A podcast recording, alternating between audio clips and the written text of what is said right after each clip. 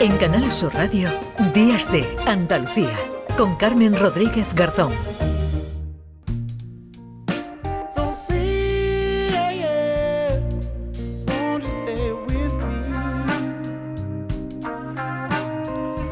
Seguimos hablando de esta regulación del cannabis para su uso medicinal, cuyos trámites ya han comenzado esta semana, lo anunciaba el Ministerio de Sanidad. La Sociedad Española del Dolor viene reclamando esta regulación, como decimos, para mitigar, entre otros, el dolor crónico neuropático y el oncológico. Pues algunos estudios apuntan que puede reducirlo a corto plazo un 30% o incluso más. Vamos a saludar a esta hora a Carlos Goicoechea, que es vicepresidente de la Sociedad Española del Dolor. Carlos, ¿qué tal? Buenos días, ¿cómo está?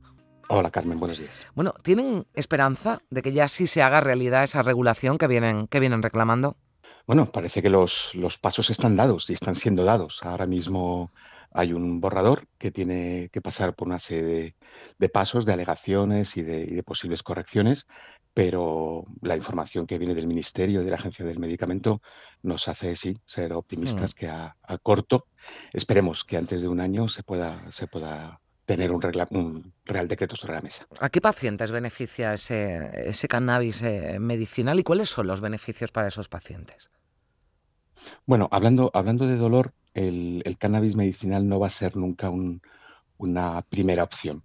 El cannabis medicinal está pensado para aquellos pacientes en los que los tratamientos más habituales, los más recomendados, no han funcionado por, las razones que sean y se, utilizará como una, como una herramienta, nosotros diríamos, de, tercera o cuarta elección.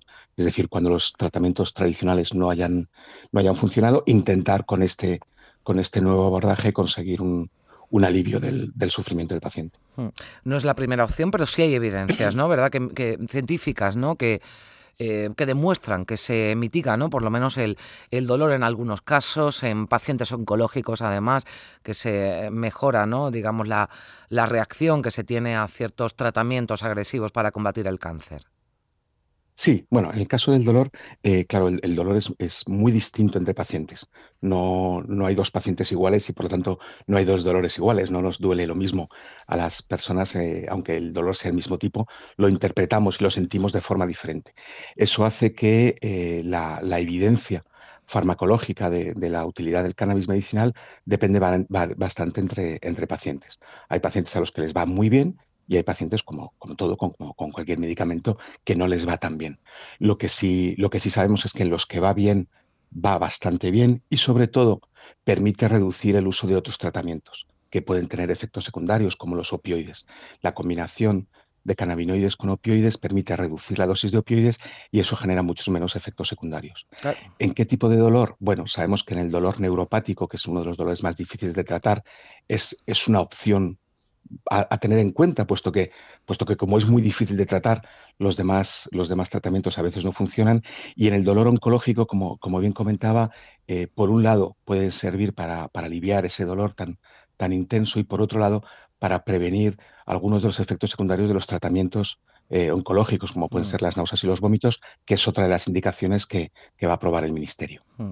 Eh, hablaba antes con el representante del Observatorio Español del Cannabis eh, medicinal, ¿no? de las opciones que se abrían en cuanto a la dispensación ¿no? de, ese cannabis medicinal cuando ya esta regulación sea una, o sea una realidad. ¿Cuál es, cuál es eh, su postura o la postura de la Sociedad Española del Dolor al respecto? ¿no? Porque, eh, como decimos, ahora mismo hay un debate abierto, se están realizando aportaciones, ¿no? pero en un principio se contemplaría o que se contemplaría la posibilidad de que se administrara desde las farmacias hospitalarias. Eh, ¿qué, opinan ustedes? Sí. Bueno, lo, primero que hay que hacer en una situación como esta, cuando, cuando se va a empezar a introducir un nuevo medicamento o un nuevo tratamiento, eh, es contar con todas las garantías y con todas las seguridades posibles. El hecho de que sea una fórmula magistral ya nos aleja un poquito del concepto de medicamento en una caja que se vende en farmacia, una fórmula magistral que se va a fabricar o se va a preparar en la, en la farmacia hospitalaria, nos va a garantizar un control de calidad perfecto. Nos va a garantizar que sabemos exactamente los componentes que hay en esa formulación y sabemos perfectamente las cantidades que hay en esa, en esa formulación, como no puede ser de otra manera. Probablemente no es la, panacea, la mejor solución posible, puesto que el hecho de, solamente dispensarlo en, en farmacia hospitalaria limita el acceso, a, por, por, lo menos en estas fases iniciales, a algunos pacientes que lo pueden necesitar y que desgraciadamente no están en la proximidad de un centro hospitalario, pero por algún sitio había que empezar y yo creo que para poder garantizar la seguridad y, el mejor abordaje posible no está de más contar con, contar con todas las garantías necesarias. Por la experiencia que hay también en otros países, eh, ¿cómo se administra a los pacientes ese cannabis medicinal? Porque hablaba usted de esa fórmula magistral, eh, no, eh, bueno, pues alejada de ese concepto ¿no? de medicamento en caja que tenemos en, un, en un bote, por lo que se hace en otros países como cómo, cómo se ingiere, ¿no? digamos, eh, cómo se administra ese, ese cannabis medicinal a los pacientes. Claro, depende mucho, porque bueno, pues eh, al final esto es una planta, viene de una planta y el abordaje ha cambiado mucho dependiendo de, cuál sea el país. Hay países en los que permiten fumar, ah. hay países en los que permiten inhalarlo, hay países en que los dan por vía oral. Nosotros en España, por lo menos ahora al, al, principio, se va, se va a permitir solamente por la vía oral.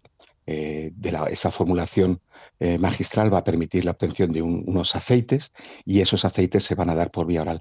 Las diferencias entre las vías de administración son muy importantes. Eh, desde luego, la mayoría, perdón, la mayoría de los, de los países rechazan el cannabis fumado, porque el cannabis fumado, bueno, pues mm. muchas veces se asocia con, con, un tabaco, puede dañar mucho las, las vías respiratorias, entonces inhalado es una de las formas más empleadas eh, y luego por vía oral como, como vamos a hacer en, en España. Bueno, pues eh, seguiremos también eh, atentos a cómo va evolucionando ¿verdad? ese debate, ya que se abre esos trámites que se han iniciado por parte del Ministerio de Sanidad para esa regulación del cannabis, uso medicinal del cannabis. yo le agradezco mucho a Carlos Goicoechea, vicepresidente de la Sociedad Española del Dolor, que haya estado con nosotros y seguro que tendremos oportunidad de hablar ¿no? cuando ya se vayan despejando algunas dudas más que están todavía en el horizonte. Carlos, muchísimas gracias. Ha sido un placer. Adiós.